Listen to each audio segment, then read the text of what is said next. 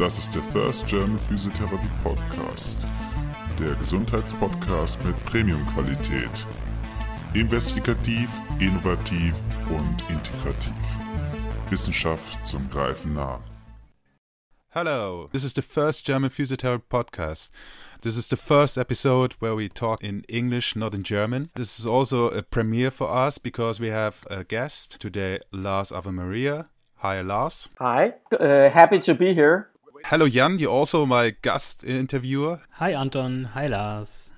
In the first way, I want to introduce our guest. Lars is an educator, science based writer, personal trainer, and finished his bachelor degree, practiced for some years. Lars has a unique blend of knowledge about pain science, neuroscience, physiotherapy, evidence based practice, exercise science, rehabilitation, sleep research, and critical thinking. The latter including expertise and argumentation theory in informal logic. He lectures nationally and internationally on the topics pain research, critical thinking, and physiotherapy, and also pain management. Perfect. I'm very happy to be here. Jan, Lars, we have to talk. We have to talk now about certain topics. Definitely, we have to talk. Lars, I'm following you on Facebook for quite some time, and not long ago, you posted a study, the one with the laser machine. Could you tell about it and give us some details? The study was uh, published in JAMA Open, so it's basically open source, and any of our listeners can download it for free. It costs nothing and read the whole study. And I would highly recommend anybody interested in this study to read the full study by itself. It was a well conducted study with some pretty good methodology. The participants were divided into three arms or three different treatment options, and they received six treatments of either spinal manipulation, spinal uh, mobilization, or sham cold laser therapy, functioning as a placebo. Just to get it straight, they compared spinal manipulation to spinal mobilization and compared both interventions to a sham laser therapy. So, can you tell me about this laser machine? What what uh, was special about it? Basically, it was a, a cold laser that was uh, not plugged in. This laser does exactly nothing to the patient. Yeah. So it was even so laser therapy might be questionable, it was also castrated. It's a complete inert treatment. Yeah, it was. And it, it had a pretty good effect size there were 162 participants randomized towards one of these uh, interventions. And actually, the outcomes were that there were no difference between spinal manipulation or spinal mobilization compared to the sham cold laser. So basically, there were no difference. I guess even the laser scored better. Yeah. Even in a small amount, but it scored better than both. Yeah. So it, it doesn't matter whether you go for mobilization or whether you go for manipulation. A switched off laser, which does nothing, still is better. So basically, what I my points from this study is one, hopefully, what we do as professionals should work better than a laser that is turned off. That's my point number one. And my point number two uh, from the study is that sometimes what we believe is not how it is. So there's a great quote by Robert Pirsig who says the real purpose of the scientific method is to make sure that nature has misled us into thinking we know something that we actually don't. And this study is a great example of this. So many people think that spinal manipulation has a specific effect. From this study, it could seem that actually there's not that a specific effect because it doesn't beat placebo. What could you say to some physios who might answer, but I see it working every day? So basically, our thinking about we know what works is highly debatable. And if we begin to think a bit critical, particularly self critical about the stuff with, that we do, it will uh, turn us down to a rabbit hole where we see that a lot of the stuff we think we believe, basically also the, the thought about believing that we know what works, is uh, problematic.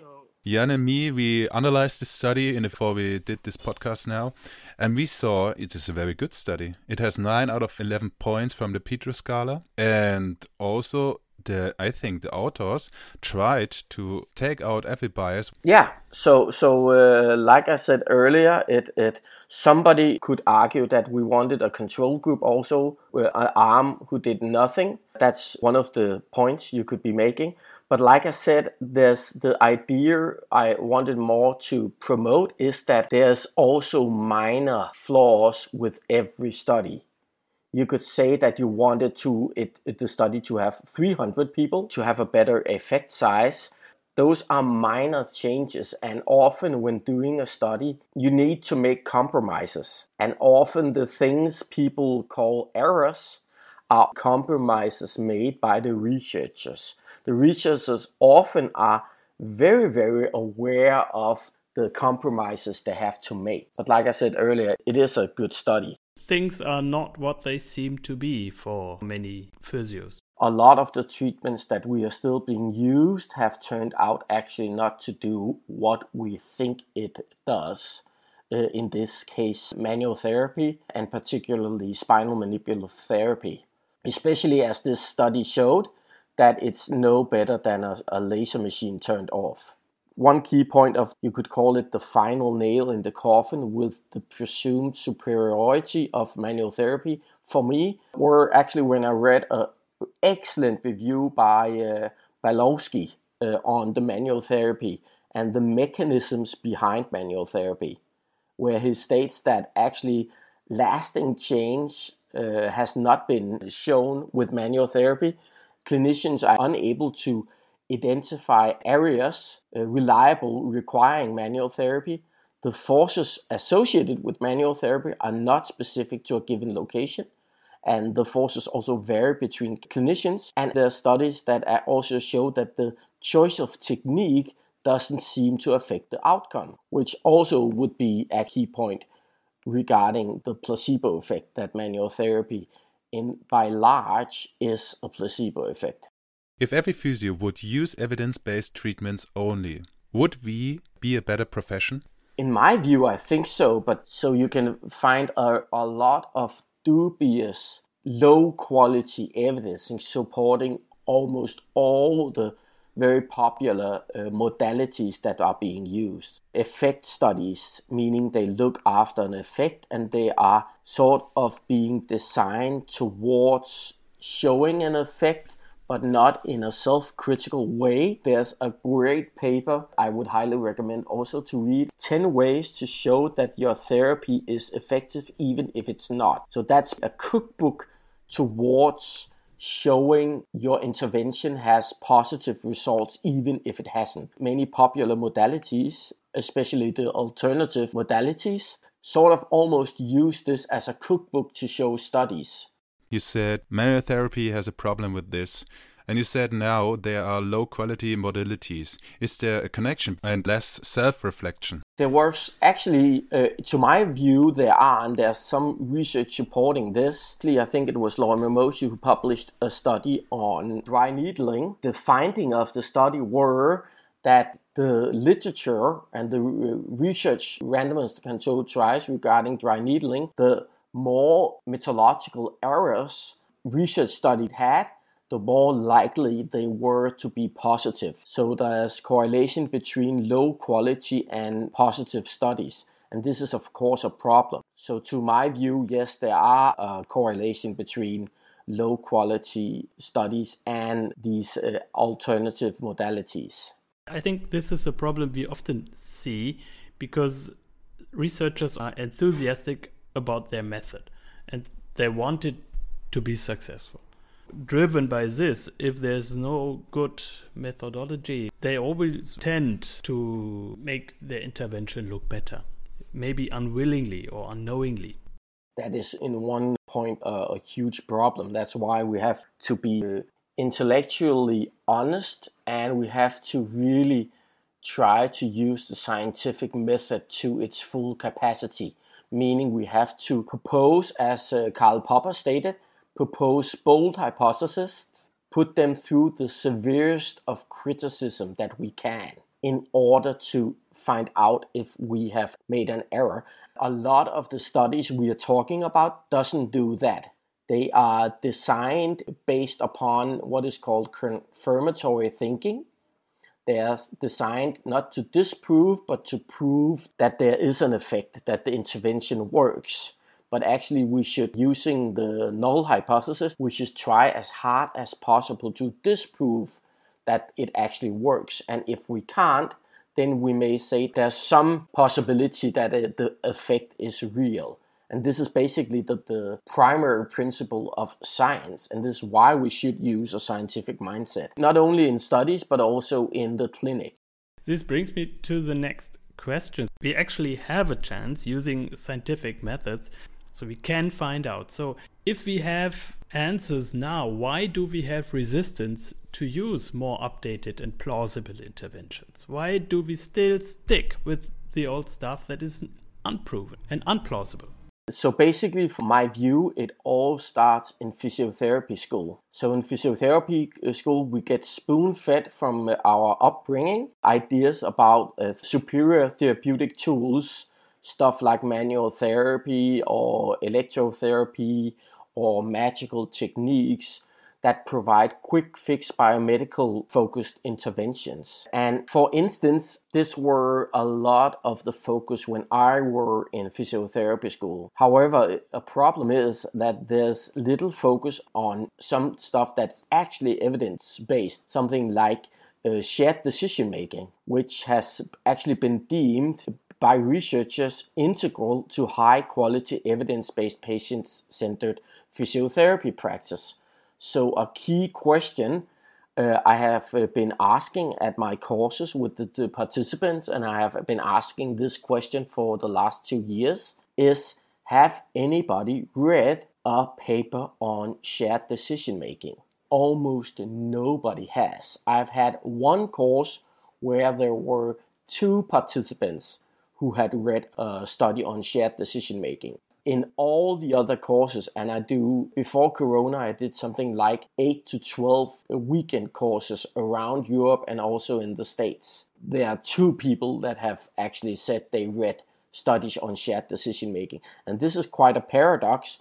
If this is deemed to be a, an essential part of high quality evidence based patient centered physiotherapy practice. How come nobody's actually knowledgeable about it? How come nobody's reading about it? And this is a problem. So, this is one of the key points why I think people have resistance towards more plausible interventions and methods because actually they don't know about it. So because they don't know about it, they actually devalue it. The case is the same with something like the cumulative therapeutic effort, meaning how we communicate as uh, health professionals with our patients. This is also a highly overlooked topic, and this is also an essential skill but I have seen very little focus upon teaching us or learning proper clinical communication. We have evidence suggesting that what we say and how we say it can be of huge importance.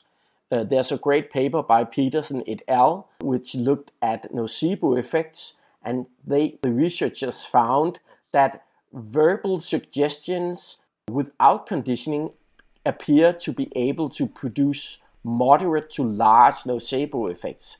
So basically, just by how we say stuff, we could be producing nocebo effects. Plausible and evidence based treatments which are available are maybe boring they don't use unicorn dust or they don't use magic they they have no special skills in my golden hands maybe the therapist doesn't look so guru like maybe that's what many therapists are missing in an evidence based uh, approach. I totally agree on that. As I mentioned before, our upbringing, our teaching is in physiotherapy school. We learn that we should should be able to heal people. There's actually a great article upon this about a health professional viewing themselves as a healer. And if you are a healer, you want to do the healing part.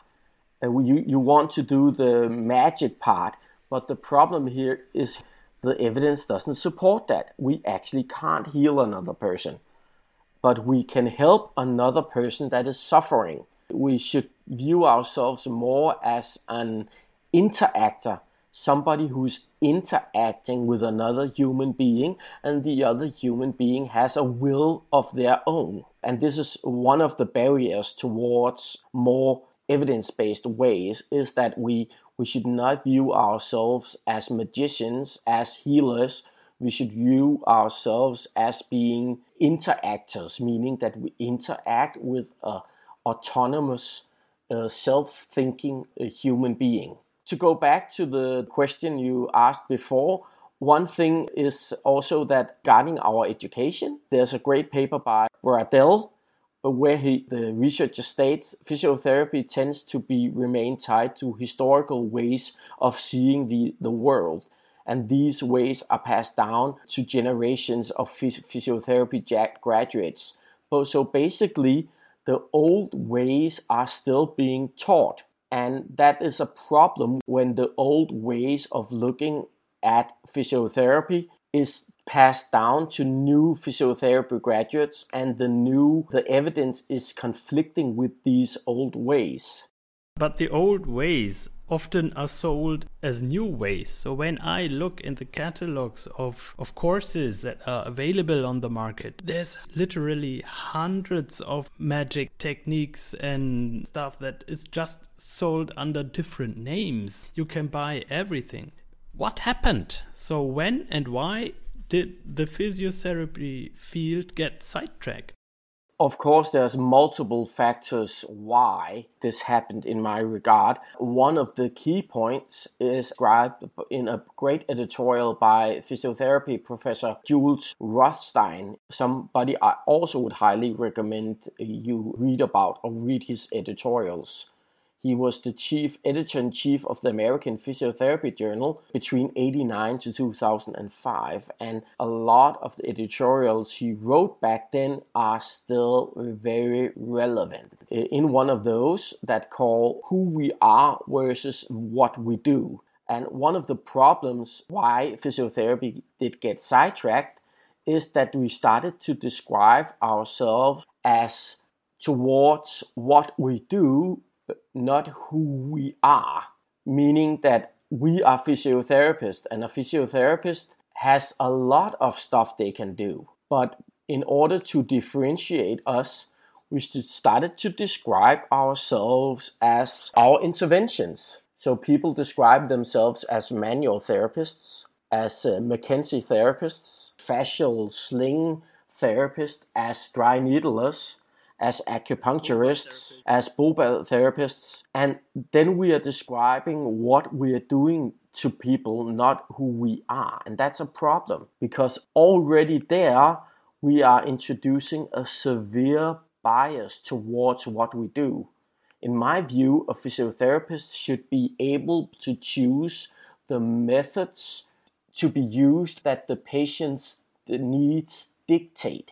So maybe if you're a posturologist, you believe that posture is the root of all evil and posture will cause global climate change and stuff like that and uh, flooding down in your part. You will think that everybody who comes in the door is better off if you do uh, posturology towards them. Problem is that's not patient centered that's that's practitioner centered. Then you are choosing what the patient should be doing. Patients needs should be dictating what they need and what you should be doing, not what you want to do. So if you're an acupuncturist, you're a posturologist, you're a dry needler, you are a McKenzie uh, therapist, you're a manual therapist, then you already have made it very difficult to yourself to actually do patient-centered care because in patient-centered care, the patient's needs dictate what you should do with them, not what you want or the last CE course you learned? I was on the VPT this year on the online conference. There was a session with Professor Gwen Charles, and she said, We have to be careful about new things. We have to look and have to wait. Is that right that we use them? And I think it's a bit problematic. What would you say? about using new things. I think we should be critical towards new fads and new things, but we should also be questioning our old practice patterns. Or the old patterns are often being accepted because a lot of therapists are doing them. So basically, when you, you graduate, you think, I need some stuff to do on the patient, not with the patient. I need something I can do to the patient. So I need to have some kind of uh, needling course. I need to have something that makes me special or feel special. So I go out. I think I need a lot of tools in my clinical toolbox. The problem is there that we are not actually very critical towards the tools we are putting in our toolbox. In my view, we should actually throw the toolbox away and we should recognize that we are working with another living human being together with them. And there's a great saying from a doctor in the Netherlands in uh, Nijmegen and he says we should recognize that we should not be doing stuff to people we should doing stuff with people. And we should uh, learn our patients to master their own rehabilitation their own health. So when we summarize this do we need a change management? In physiotherapy to my point we clearly need a change. And this change actually can't go fast enough and especially because the pain management field is highly competitive. And a situation we have now is that a lot of personal trainers or athletic trainers are actually taking research based courses. This is particularly true in my home country, Denmark, where a lot of uh, athletic trainers and personal trainers are taking research based pain management courses. So you can be a personal trainer with far less proper education, but you are in the situation where you actually know more about the current state of pain management and pain rehabilitation and pain research than a university educated physiotherapist because the education the therapist gets is out of date. And the notion that the education we learn is out of date is well founded in research Thompson et al. has clearly defined that there are huge problems with what we learn about pain, both Europe but also in Canada and also in UK and also in the States. So we have good evidence supporting the notion that it's problematic what we learn in school about pain. They use the phrase it's highly inadequate clearly we need to change and we need to change fast. But I am, what could you call it, pessimistic optimist or realist. So I hope change will happen, but no, I'm not placing any bets on it because the current state of our educational system is that we are still learning old theories. Regarding the notion that you talked earlier that uh, there's a lot of new stuff, but actually it's old stuff that also only has been rebottled, meaning it's like the same book, but we changed the cover. It's like dry needling 2021, but if we look behind the cover, the content is actually totally the same or almost the same as it were 10 or 20 years ago. A paradox here is are we really being innovative if the treatment options we use are several thousand years old. I would argue that we are really not. They're just made up. That's the different problem. Uh, I actually talk about this in my course. So often, uh, pain management is done with a old world mindset, meaning it's totally ignoring the research we have now, or it's done with a future mindset, meaning in 10 years, we, we might have evidence supporting the notion that what I'm doing now is evidence based. Well, that's wishful thinking. That day may never come. And that's also a problematic and, and it's not a defendable position to have as a health practitioner. You can't defend that you're doing something that is not evidence based because you think that evidence will be catching up and you can't defend that what you're doing is not supported by the current evidence because what you're doing is thousands of years old. Use the knowledge we have right now. that's totally defendable. Then any person can come to say to you five years later, well, why did you do that? Then you can say, well, at that point, the evidence was in favor of this set treatment. But I changed. I evolved as I learned more and we found out more. That's a total defendable position. Lars, what do you think about German physios when they get their education in a physio school? They don't even have to learn English. They don't even have to read English. So, do you think this is a basis for a modern way of learning physiotherapy? No, not in any way. And the same problem is uh, in Denmark also, and I think the same is in Sweden. Danish Physiotherapy Association had an article on their website. The topic were that it was actually a big problem that Danish physiotherapists did not have the skill set to read English research. 90 to 95% of the research in the musculoskeletal field is being published in the English language. If you are a German or Danish or Swedish or Dutch physiotherapist or physiotherapist in any country, you need to be good at reading academic research, academic English.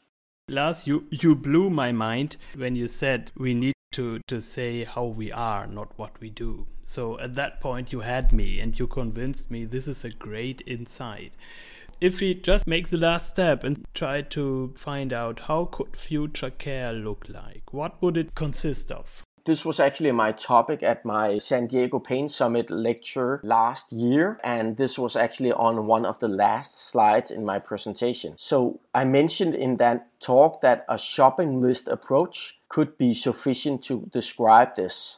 Basically, if we make a shopping list towards all the ingredients that are needed to make modern pain rehabilitation. The shopping list sounds something like this.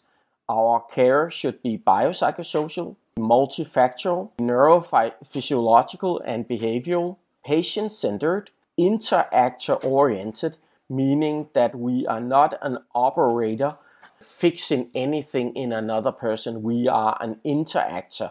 We are interacting with another person another autonomous being, then we should use a consistent clinical reasoning process, meaning that any particular diagnosis or problem we face in our practice, we actually use the same reasoning process.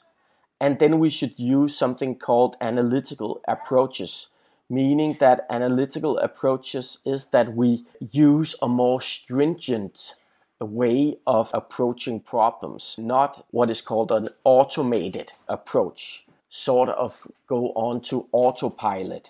That's a big problem.